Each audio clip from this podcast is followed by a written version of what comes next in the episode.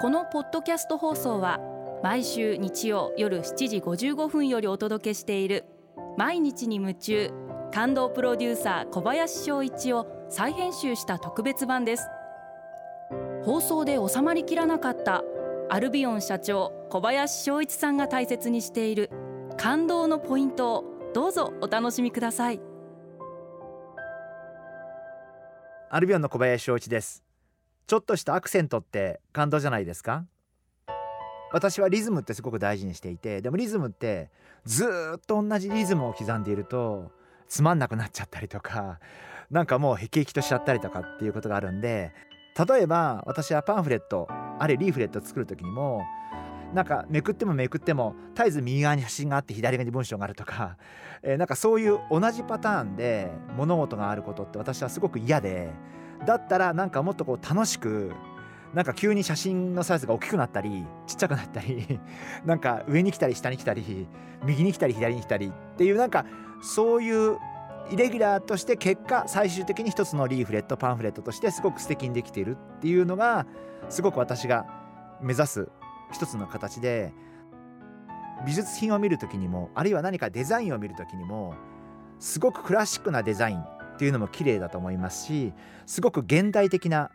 コンテンポラリーなデザインもすごく綺麗だと思うんですけど私はその両方の要素が混じり合って結果として一つの素晴らしい新しいクリエーションになっているとか一つの新しいオブジェになっているとかっていうデザインが私は大好きでかつてイタリアの宝石メーカーのブルガリっていう会社が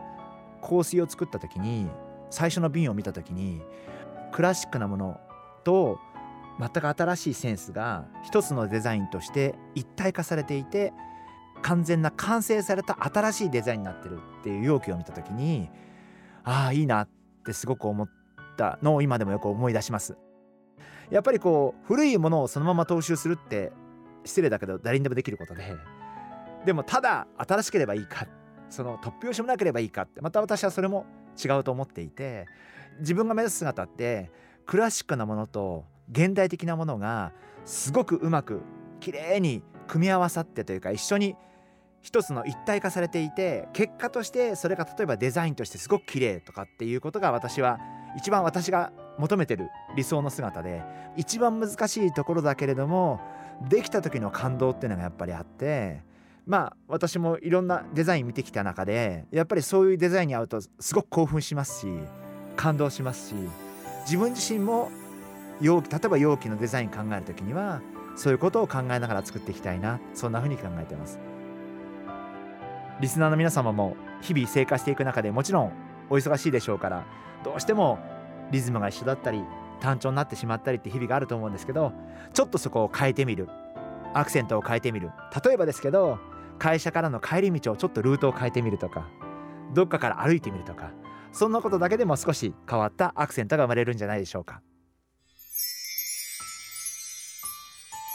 毎日に夢中。感動プロデューサ